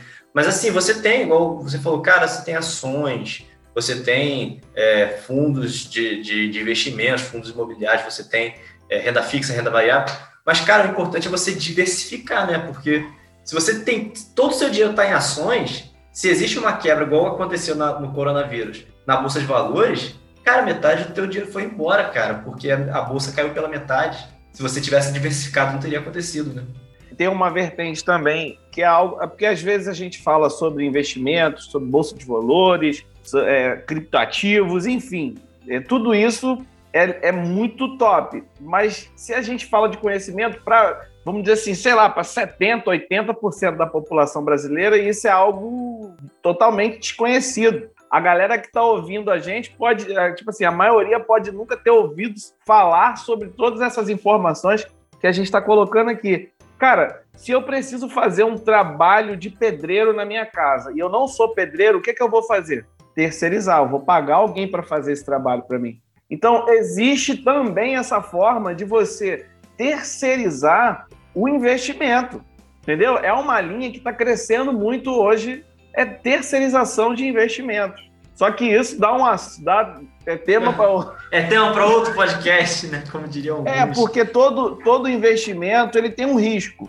Tudo isso que, tá, que a gente está falando aqui né, é algo que vai acabar com os nossos problemas, com os problemas financeiros do Brasil, do brasileiro, enfim. Tudo tem um risco. Só que, tipo assim, cara, hoje em dia tem várias formas não dá para colocar tudo numa, os ovos todos numa cesta só, né? Como o Léo falou, citando o versículo. Deposita os ovos em, em cestas separadas. Uma base que eu tento fazer é, é você que está ouvindo a gente tentar, de alguma forma, limitar as suas despesas em 50% das suas receitas, né? Com a sua conta de luz, de água, Netflix, né? Com carro, gasolina. E aí, 30% é eu gastar com meus sonhos, separar para o lazer, porque a gente precisa, né? A gente precisa fazer aquele churrasco final de semana aí que Renan já está aí para marcar muito tempo e não chama a gente, né, pastor? Não, depois da pandemia. É, depois é da verdade. Pandemia. Ele, é verdade. Então, aí, aí, agora veio a desculpa da pandemia, então a gente está aceitando, né? Vamos ver depois que a pandemia acabar qual vai ser a próxima desculpa, né? Vamos ver. Então, assim, a, a gente tem que ter esse momento de lazer, ter esse momento com a família, sabe? A gente tem que ter momento da gente separar ali para um sonho, às vezes você quer fazer uma viagem e chega um momento que você tem que fazer o que também? E pelo menos 20% eu tento separar para esses investimentos mesmo, onde o pessoal falou aqui, o princípio, né, a nossa reserva de emergência. E aí, uma situação aí, a gente está falando sobre investimento também, quando a gente consegue criar essa base, e aí você vai dar o próximo passo, eu acredito que a melhor forma também é o conhecimento, é o aprendizado. Por mais que a gente, igual o pastor falou, da gente terceirizar, isso é importante, da gente buscar, como o Bruno está falando aí muito bem, é a gente também que vai fazer isso, a gente estudar, galera. Porque tudo que, aquilo que a gente não conhece, a gente fica dependente, às vezes, de outras pessoas e às vezes das situações alheias, e a gente se torna escravo daquilo. E normalmente o escravo sai perdendo.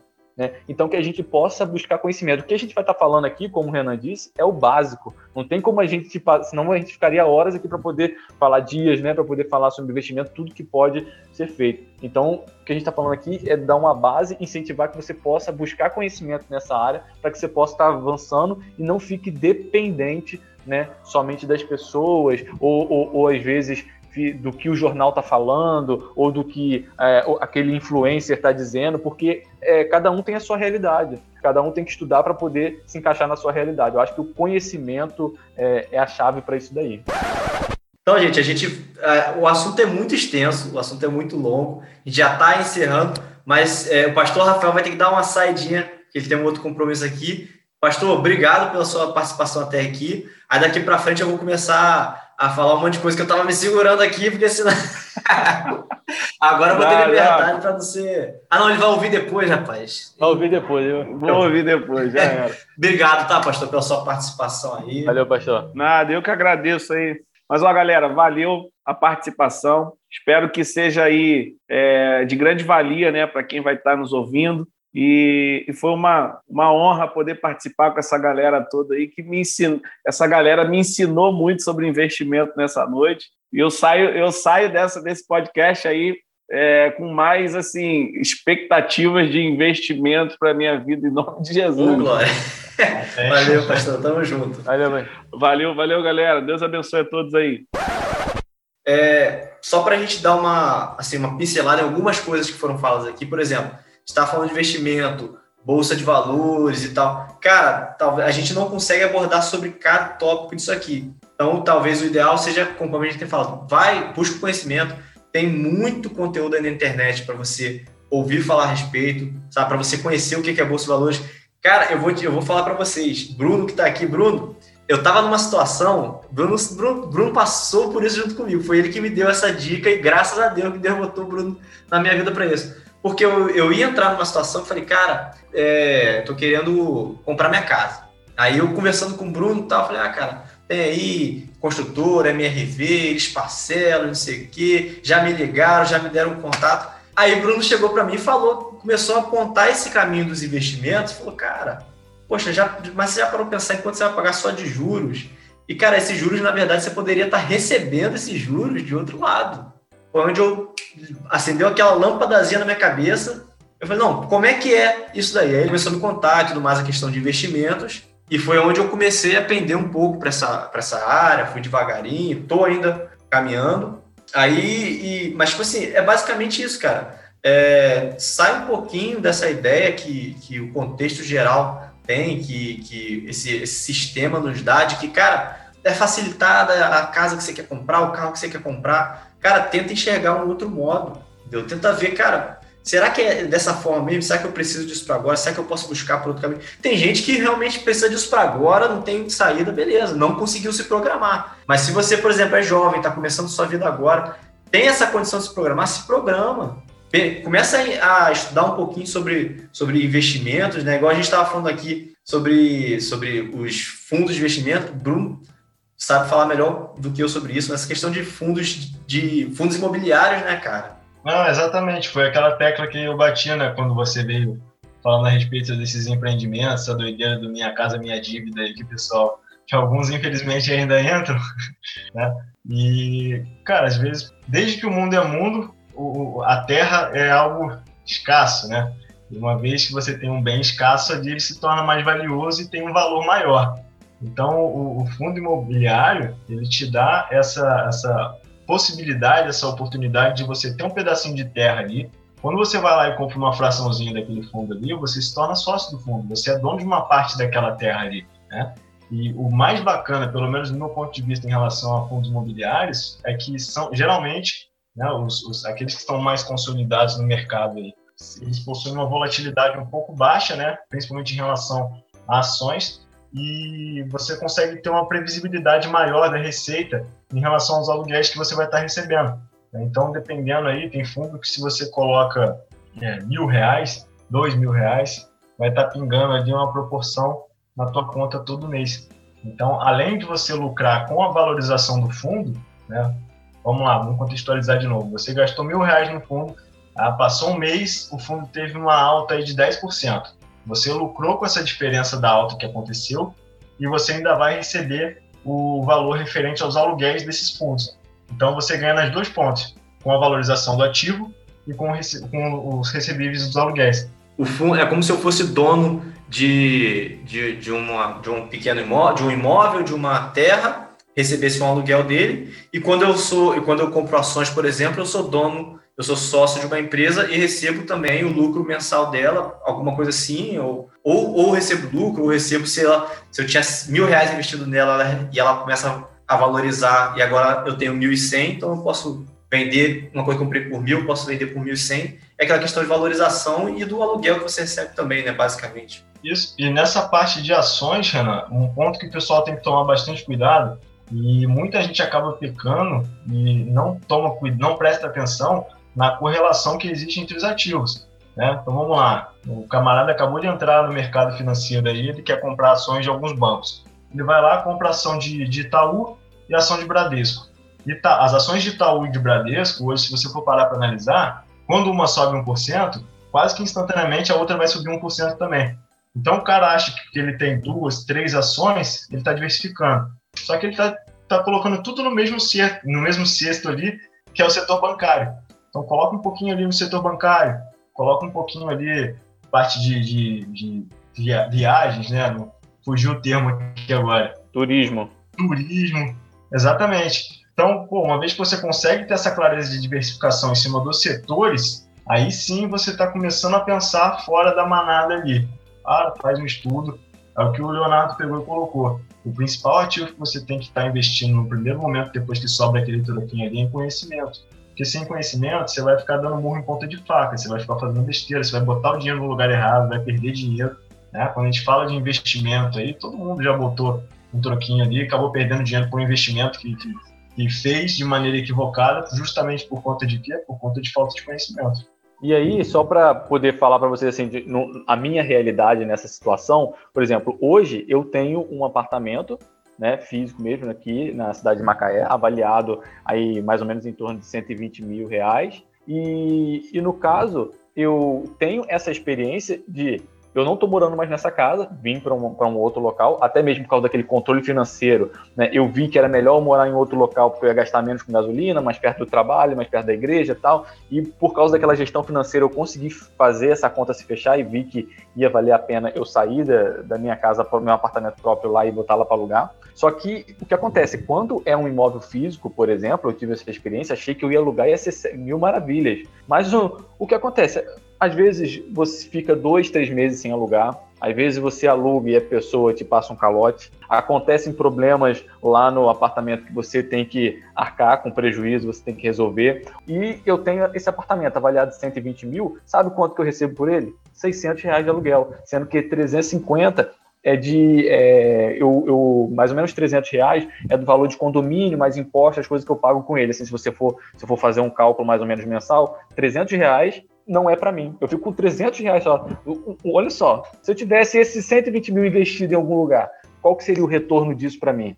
É, eu, o Bruno aí pode até falar melhor do que eu, quanto que assim, né, que, que tem essa talvez essa esse conhecimento. Não, aí, de, aí depois eu vou fechar a conversa aqui, aí você paga assessoria. Paga, ah, tá, pode deixar. Aí você me ajuda. Porque aí é algo que fica preso. Por exemplo, eu tenho lá os 120 mil, mas eu não posso pegar esse dinheiro para fazer outra coisa. Fica lá preso, diferentemente talvez se eu tivesse investido. Claro que dependendo da liquidez, né, o, é, o, o, tempo que você consegue resgatar esse valor, mas com certeza é muito mais rápido. Porque, por exemplo, eu quero vender esse apartamento, já está lá para vender mais de um ano. E nesse momento que a gente está vivendo, ninguém quer comprar. Entendeu? Então vai, ficar, vai ficar na situação. E, e se eu for colocar para vender, eu vou vender muito abaixo do que realmente vale. Tá entendendo? Então, olha só o quanto que eu já perdi nessa situação toda aí, sem contar os juros que eu já paguei já, porque eu comprei isso financiado, entendeu? Fiquei durante muitos anos da minha vida pagando e ainda estou pagando uma parte ainda.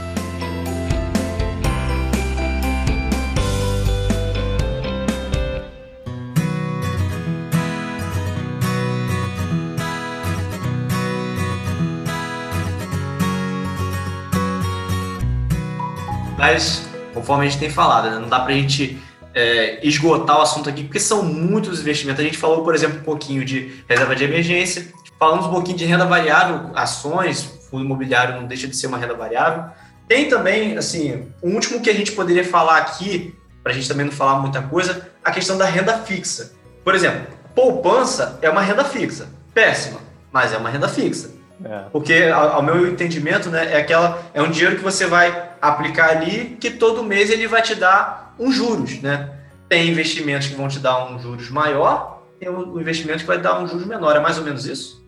Isso, não, exatamente isso aí que você colocou, Renan. A renda fixa é um dos pontos aí onde você pode estar diversificando a sua carteira sem sofrer tanto com a volatilidade no curto prazo, né? Alguns investimentos em renda fixa você consegue um, um, uma, um percentual de valorização baseado no tempo, contextualizando. Tu bota um valor ali, você só vai poder tirar esse valor daqui a dois anos, dependendo do ativo que você optar por estar colocando, e ele já vem com um valor estimado ali, um percentual estimado que você vai estar tendo de retorno. Esse é um, essa é uma das modalidades ali da renda fixa. Então, basicamente, se eu, por exemplo, só para contextualizar, se eu, se eu pegasse e investisse é, mil reais em um, em um determinado investimento, ele falasse, ó, daqui a Daqui a dois anos você pode tirar mil e vinte reais. Basicamente é isso. Aí ele vai falar que daqui a dois anos você pode tirar tantos por cento daquilo que você investiu. Isso. Você não mexendo no dinheiro, dependendo do, do, do ativo que você escolher ali dentro da carteira, da, da, das possibilidades de renda fixa, você não mexendo, né, deixando o valor parado ali no período que você se predispôs a estar tá deixando ele parado, você tira o que foi acordado. E você tem alguns outros onde você tem uma liquidez maior e você consegue estar tá tirando o valor sem, sem ser tão impactado com, com esse retorno. Né? Claro, o retorno geralmente ele tende a ser um pouquinho menor quando você tem essa liquidez maior, mas você tem essa, essa facilidade em estar tá fazendo a retirada sem impactar o, o retorno que você teria ali, né? o percentual sobre o valor investido.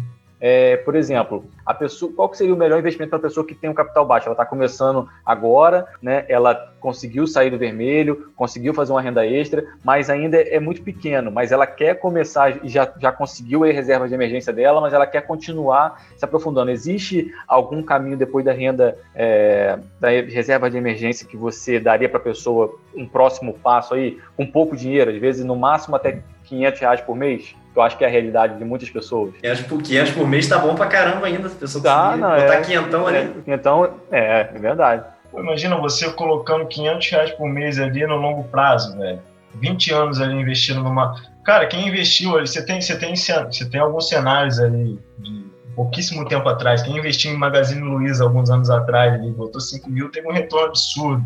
Né? Quem acreditou no Bitcoin, né? Vamos sair um Nossa. pouco dessa parte. Cara, Olha a cara de arrependimento de Léo, cara. Meu irmão, a oportunidade Bitcoin, que você teve. Eu, eu, né? lembro do, eu, eu, lembro do Bitcoin a 10 reais, que eu tive um colega que me chamou para investir nisso quando eu comecei a faculdade. Eu achava que era uma palhaçada. Era 10 reais o Bitcoin. Foi quando ah. Tá... ah, se você pudesse voltar no tempo, hein? Ai, meu Deus. Cara, o Bitcoin foi um exemplo aí que estourou, né, e deixou aquele rastro de milionário para quem acreditou no, no, ativo lá atrás. Então, assim, para não fugir tanto do que você me perguntou, né, cara, eu acabei de quitar minhas dívidas, quero começar, tenho um valorzinho mínimo ali de 500 reais para poder é, startar minha carteira de investimento. Cara, começa diversificando desde o início. Pega esses 500, pega 25% dele, aloca ali numa renda fixa, pega 25%, coloca no fundo imobiliário, pega mais 25%, investe ali, diversifica em algumas ações e fechando ali um caixa de, de emergência. Né? O que, que seria esse caixa? Além do seu fundo de emergência que já tem que estar criado, esse caixa é o que vai te permitir aproveitar as oportunidades que o mercado oferece. Né? Durante esse período da pandemia, essa crise da pandemia que aconteceu agora, muitos investidores conseguiram botar muita grana no bolso. Né? Enquanto o pessoal estava chorando com a queda do patrimônio, né? A, a bolsa caiu 50% em menos de uma semana aí. Os caras que estavam com caixa para poder comprar quando as empresas boas estavam lá embaixo, irmão, compraram. E aí, nessa que eles compraram, duas, três semanas depois, a bolsa voltou e os caras botaram muito dinheiro no bolso, entendeu? Tem o, o, Buffett, né, que é o maior investidor aí da história, para quem para quem está um pouco mais familiarizado com esse mundo dos investimentos. Cara, é, é aquela, aquela, tem uma frase histórica que é compre ao som dos canhões e venda ao som dos violinos. Isso contextualiza bem. Enfim, são alguns detalhes aí, igual o Renan colocou, tem muito assunto, tem muito pano para manga que a gente pode estar abordando. É. Não, mas é, é, é bom. Eu, Pode falar. Não, eu vejo até que são dois mundos, né? Igual o Bruno tá falando aí, eu acho muito legal. Não sei nem se eu poderia dizer dessa forma, mas o mundo aí, como o Bruno tá falando, né, das moedas, né, dessa parte mais virtual aí. E eu, assim, gosto muito dessa parte de investimento, estou estudando muito ainda para ir para esse mundo aí mesmo completo, investir mais. Mas hoje eu tenho a, a minha parte que eu, eu prefiro, né, atualmente, investir nos meus negócios, né? Igual vocês sabem aí da parte de marketing digital. Quem conhece sobre tráfego pago, por exemplo, a gente faz um anúncio e consegue vender muito mais. Hoje eu tenho é, uma empresa, fazer até um mexão aqui, aproveitar, né? Eu tenho uma empresa de uma plataforma de, de, de, de ensino de segurança, meio ambiente, de saúde, aonde eu, aonde eu fiz uma contabilidade ali, né, junto com o meu sócio, e a cada mil reais que a gente investe, a gente consegue, às vezes, até 15 vezes mais o valor. Porque assim, a gente tem conseguido um retorno muito bom. Então, para mim, tem sido melhor investir nessa parte, na minha, na minha, empresa, nos meus negócios, né? Que isso também não deixa de ser um investimento, do que eu agora passar para ir para esses investimentos de uma criptomoeda, por exemplo, que é algo que eu desconheço, que eu ainda não tenho tanta profundidade nisso, né? Nessas coisas que o Bruno falou aí muito bem, mas que é um próximo passo, é uma próxima diversificação e que eu acredito que vai me ajudar muito no longo prazo se eu começar também a investir nisso. Né? Mas é aquilo que eu falei no começo e eu não abro mão desse princípio. Eu só invisto, né? Eu só é, entro de cabeça naquilo que eu tenho conhecimento, né? Porque senão vai ser um mundo desconhecido onde eu vou me tornar escravo de pessoas para poder me ajudar sobre isso. Ah, e, e, é justamente o que você falou, por exemplo, duas coisas que você falou que eu acho importante. Você conhecer, né? Você, você poxa, você não se sente seguro para investir agora e tudo mais? Procura conhecer. Não é que, ah, eu não me sinto seguro, então não vou. Eu, não, vou deixar isso para lá. Não, eu sei que, poxa, isso é uma oportunidade. Se é uma oportunidade, eu vou procurar saber para eu não entrar e acabar me dando mal. Eu vou, eu vou primeiro conhecer para eu chegar e, e conseguir achar um caminho bom e tudo mais. E outra coisa que você falou que eu achei importante é a questão de tempo, né? Falou aí de longo prazo, de olhar lá para frente, e é nisso que eu quero me ater agora, porque assim, a gente, principalmente a gente jovem, né, pensar em tempo para a gente, a gente quer tudo para agora. Então, agora a gente estava falando aqui, cara, se eu pensar em um investimento para daqui a dois anos eu tirar e ter um retorno dele, ah, isso me mata, não, porque eu quero que eu quero botar hoje e amanhã tenha dobrado o meu investimento. Entendeu? A gente não consegue muito ter essa situação de pensar a longo prazo. E eu acho que é uma coisa que a gente precisa mudar a mentalidade, porque, cara, é, nada que você, que, você, que você faça acontece da noite pro dia. Nada de bom, né? Que você vai fazer acontece da noite pro dia. Cara, tudo leva tempo. E na área do, dos investimentos, na área financeira, da mesma forma.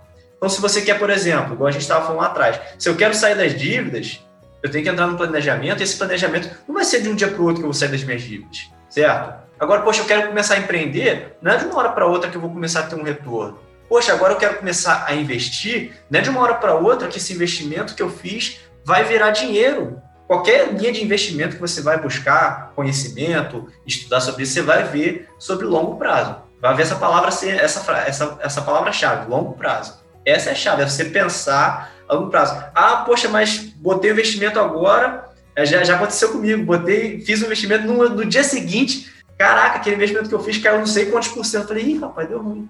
Mas aí passou uma semana, passou um mês, eu vi que a coisa começou. É assim que funciona. É exatamente, essa questão de focar no longo prazo, né? E você sempre aplicar o conhecimento que você conseguiu descobrir à tua realidade. É igual, é, é, pô, a gente pega como exemplo o Leonardo, né? Pegou e colocou ali. O que, que ele enxergou ali no curto prazo? Cara, se eu botar mais dinheiro na minha empresa hoje, ela, vai, ela tá me dando um retorno melhor hoje. Então vou colocar essa grana aqui, porque lá na frente eu vou conseguir colher os frutos. E com essa grana que sai na outra ponta, aí sim eu consigo investir. Então, assim, é o conhecimento adaptado à tua realidade, né? Ter essa, essa clareza, cara, é a virada de chave aí.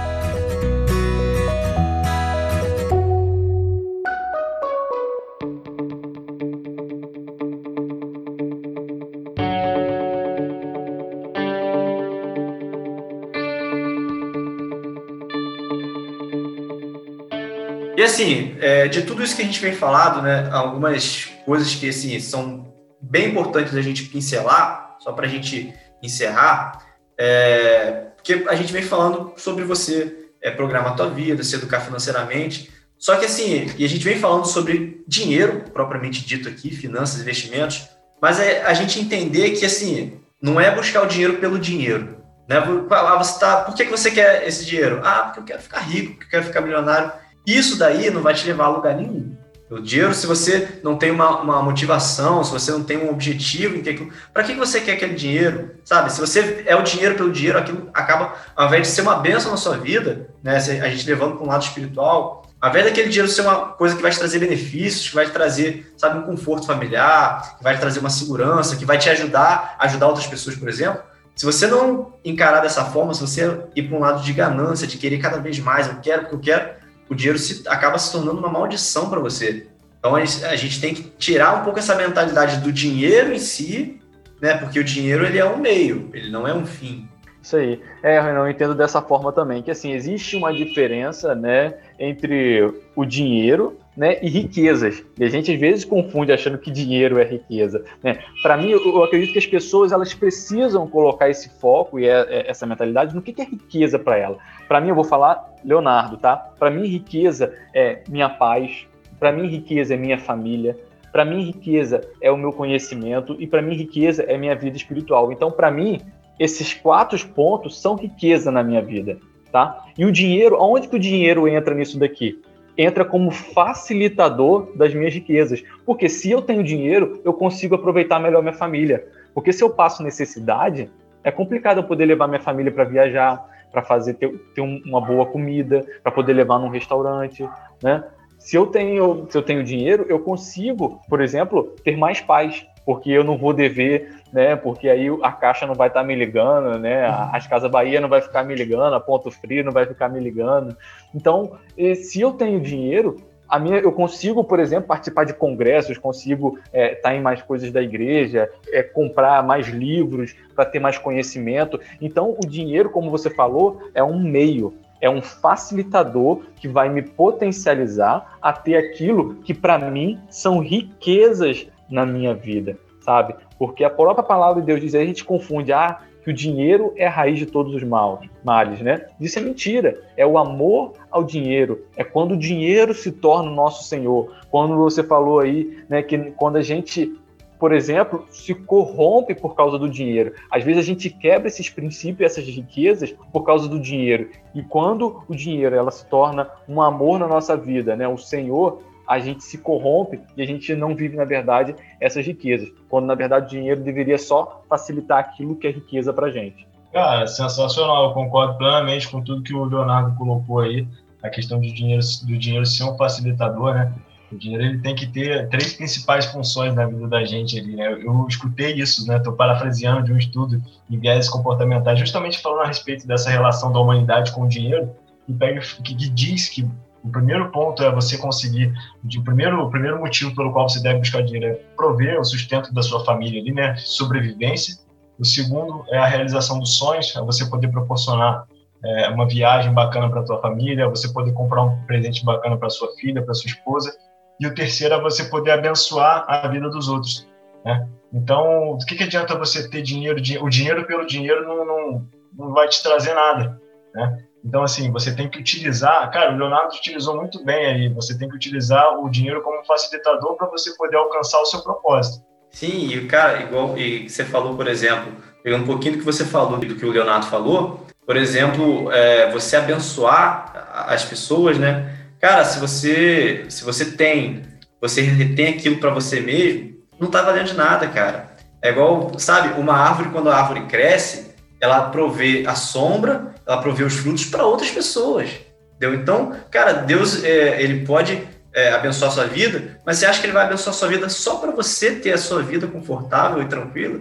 Não, ele quer fazer de você, às vezes, um canal de bênção para outras pessoas. E conforme o Leonardo falou, a questão de, de, ser facilitador dessas quatro coisas, eu achei muito interessante, porque imagina o seguinte: se o dinheiro que você está conseguindo está fazendo você passar por cima ou, ou, fazendo você abrir mão de uma dessas quatro coisas, por exemplo, cara, o dinheiro que eu estou conseguindo está tirando minha paz, tá tirando meu tempo com a minha família, vai, então vale a pena, sabe? Porque às vezes é, você tem é, uma situação de um trabalho tão desgastante. Eu não tenho tempo com minha família, eu não tenho paz, eu não consigo é, me relacionar com as pessoas, com a igreja, com os meus amigos, eu não consigo, sabe, esclarecer minha mente. Então, peraí, será que está valendo a pena? Ou será, não, mas o dinheiro é tão bom, né, cara? Poxa, isso me dá tanto, mas quanto você está perdendo por causa disso, né? Então, às vezes, é hora de você repensar e, e olhar de uma outra forma. Tem um livro, o Renan, que eu li, Pai Rico, Pai Pobre, eu acredito que vocês conheçam, e muita gente aí também, é, se não leu, para mim foi um divisor de águas. E para mim, eu li e eu não vi nenhuma relação desse autor é, como sendo considerado cristão. Né? Ele não fala nada relacionado a isso. Mas é engraçado que no final do livro dele, ele fala assim: se eu pudesse dar uma dica ao meu leitor, só uma, eu diria para ele preferir dar do que receber, ajudar do que ser ajudado, porque toda vez que eu precisei de dinheiro, eu dava dinheiro para alguém. Toda vez que eu precisava que uma porta se abrisse na minha vida, eu abria a porta para alguém. Então, olha só, é algo que a gente, né, como cristão, a gente conhece esse princípio, né, a lei da semeadura, que tudo aquilo que a gente planta, a gente colhe. E existe um versículo que eu queria fechar aqui, que eu, que eu acho muito bom também, lá em 2 Coríntios, que diz assim: E Deus, ele pode dar muito mais do que vocês precisam, para que vocês tenham sempre tudo que necessita e ainda mais do que você precisa, para você fazer todo tipo de boa obra ele fará com que você seja sempre rico. Olha aí, para você aí que acha que ser rico é coisa do demônio, você não pode ter dinheiro. Tem gente que. Eu já ouvi falar muito isso, tá, Renan? Não tem nada a ver isso, sabe? A gente consegue viver sim os princípios de Deus, permanecer fiel e sim ser rico como nós somos, tá? Eu sei que aqui que a galera é rica. E olha só o que, que diz no final. E ele fará com que vocês sejam sempre ricos, para que possam dar com generosidade. Então, olha o propósito que Deus ele quer que a gente seja rico. Existe um propósito, existe uma missão. E Deus, ele é o maior investidor, ele é melhor que o, pai, que, que o primo rico, ele é melhor aí que o cunhado rico, ele é melhor que o, que o, que o Buffett aí. E a palavra de Deus diz que ele dá semente ao que semeia. Ou seja, Deus é o maior investidor de todos. Ele sabe em quem ele pode investir. Então, ele vai investir na sua vida a partir do momento que ele souber que aquilo que ele te der vai ser usado como é, ferramenta para abençoar as pessoas que estão à sua volta.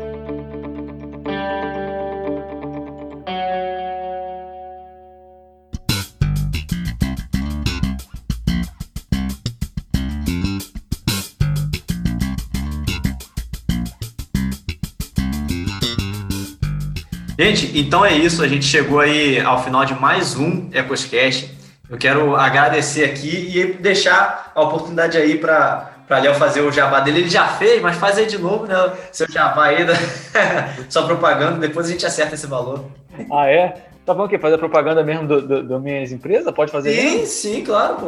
Mas aí vai precisar pagar alguma coisa depois, não, né? Ah, meu irmão, isso daí, se não vier de uma forma, vem de outra. Vacilado, Vem de outra, né? Ô, Vacilado. olha só. Se você não puder pagar em valor, você paga em participações aqui. Mas deixa aí seu, seus contatos, ou, enfim. Ah, beleza. Então, pessoal, agradecer aí, né, Renan, pela oportunidade mais uma vez. É o pastor Rafael que estava aí com a gente, ao Bruno, porque eu aprendi demais. Gostei, Bruno, de conhecer você. Espero aí que a gente possa né, ter essa amizade aí, continuar com isso, porque eu quero aprender muito. Né? Como eu falei, tem muita coisa que eu preciso aprender e eu estou buscando isso, né? E é sempre bom ter pessoas próximas que têm esse conhecimento, né? E aí eu queria deixar meu contato aí, o Renan vai deixar aí na descrição, em algum lugar, aqui né, o nosso contato, se você quiser entrar em contato com a gente para tirar alguma dúvida, para trocar uma ideia sobre negócio, sobre investimento. Eu gosto muito de trocar ideia sobre isso, tá? E também é, eu tenho, junto com a minha esposa, um negócio de marketing digital. Então, se você precisar né, que a sua empresa migre né, para o digital, porque a gente sabe hoje que se a, empresa, se a sua empresa não tiver na internet, daqui a pouco você não vai ter mais uma empresa, isso é certo. Né? Nossos amigos aqui estão aqui né, para poder confirmar isso. E também eu tenho uma empresa aí de, da parte, uma plataforma online, onde você pode estudar segurança, meio ambiente, saúde. Eu sei que você vai ser muito abençoado ali né, e a gente tem desenvolvido essa plataforma, né, Renan? Não é algo assim que nasceu no meu coração só para ganhar dinheiro, tá? Isso eu falo com o coração muito aberto. É algo que a gente, que eu junto com meu sócio, a gente tem orado a Deus para abençoar vidas, porque a gente sabe quanto isso tem ajudado pessoas a se ter uma recolocação melhor, né, no mercado de trabalho e também para ajudar essas pessoas a prevenir doença, é, ajudar o meio ambiente e também ter uma melhor segurança na, vi na vida delas e no trabalho principalmente. Tanto o, o, Leonardo quanto a empresa de publicidade, a gente vai deixar o link também aí na descrição. É, e eu indico com certeza, porque a parte, principalmente a parte de marketing aí, é, a, a, nossa empresa ali tem feito com, com, com o Léo, com, com a esposa dele, a Magda. E tem sido benção, tem sido bacana demais. E os conteúdos que o Léo tem postado também tem me ajudado bastante ali nas redes sociais dele, então dá uma olhada lá. E quero agradecer também, Bruno, que me tirou de um sufoco naquela época e me tirou de um sufoco aqui de novo, com tanto conteúdo que ele passou aí pra gente. Deixa aí também seus contatos, seu jabá, o que tiver para deixar aí, mano. Obrigadão. Não, cara, é sensacional. Eu que agradeço aí a, a, oportunidade de poder estar participando aí do podcast com vocês, beleza? E assim, como mensagem final, deixa pra rapaziada, galera, busca conhecimento, busca conhecimento para que vocês possam aplicar, se estão em um momento de dificuldade, dar essa virada de chave aí, porque, cara, com conhecimento todo mundo consegue. É só ter força de vontade, querer, correr atrás. Não existe almoço grátis, tem que batalhar mesmo para poder conseguir as coisas. Aí, é meter a cara que vocês vão conseguir. Tá? E para a galera que quer saber mais de investimento, só seguir lá no Instagram, arroba o Cunhado Rico. Não, brincadeira, sacanagem. Eu achei que era verdade, aquele cara, o cara criou mesmo. Pô, mas eu acho que depois dessa ele tinha que criar, cara. Não, depois dessa vai ter que criar. Vai ter que criar. O cunhado é, vivo. É, Amém, eu recebo. vai, pegar, vai pegar, vai pegar, vai pegar. E, e, é isso, gente. E eu não posso encerrar sem pedir a você, querido ouvinte. A gente falou aqui que melhor é dar do que receber. Então dá uma curtida nessa publicação, compartilha, leva essa mensagem para cada vez mais mais pessoas, deixa o seu comentário aí. Poxa, teve alguma dúvida, teve alguma coisa que a gente não conseguiu esclarecer? Vamos conversar um pouquinho lá nos comentários, fala com a gente, fala com essa galera que vai estar interagindo lá nos comentários também. Vamos ficar junto aí e acompanhe os próximos episódios que estão por vir. Esse foi mais um podcast. Obrigado pela participação de todos vocês. Valeu, até daqui a 14 dias.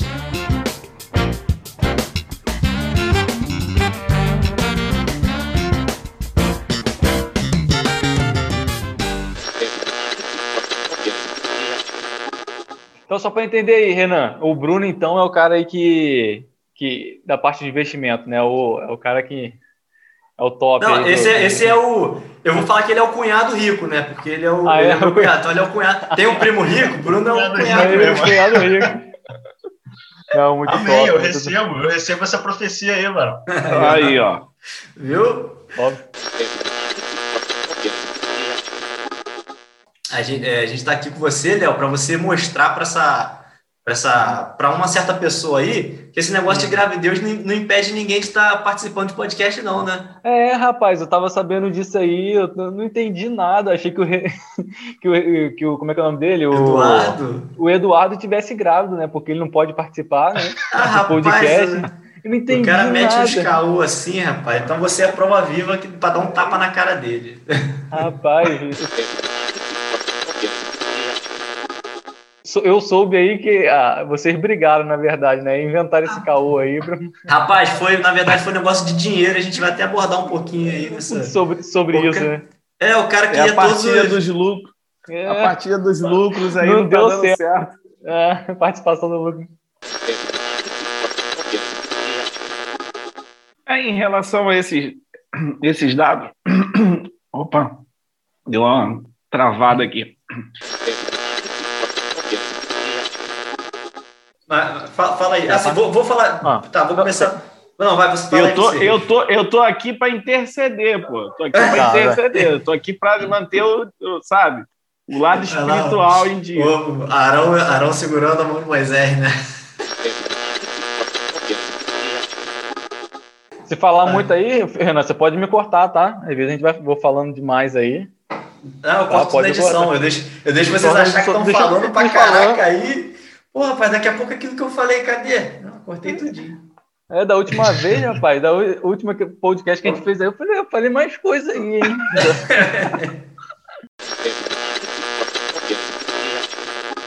Eu, desculpa, é porque eu, eu tava com alguma coisa para falar antes na introdução, eu esqueci. Deixa eu só lembrar aqui. Que eu tinha, okay. tinha algo que eu queria falar antes. Hoje não tem jogo do Flamengo, então tô de boa. pode falar, né? Pode ir direto, né? É, até.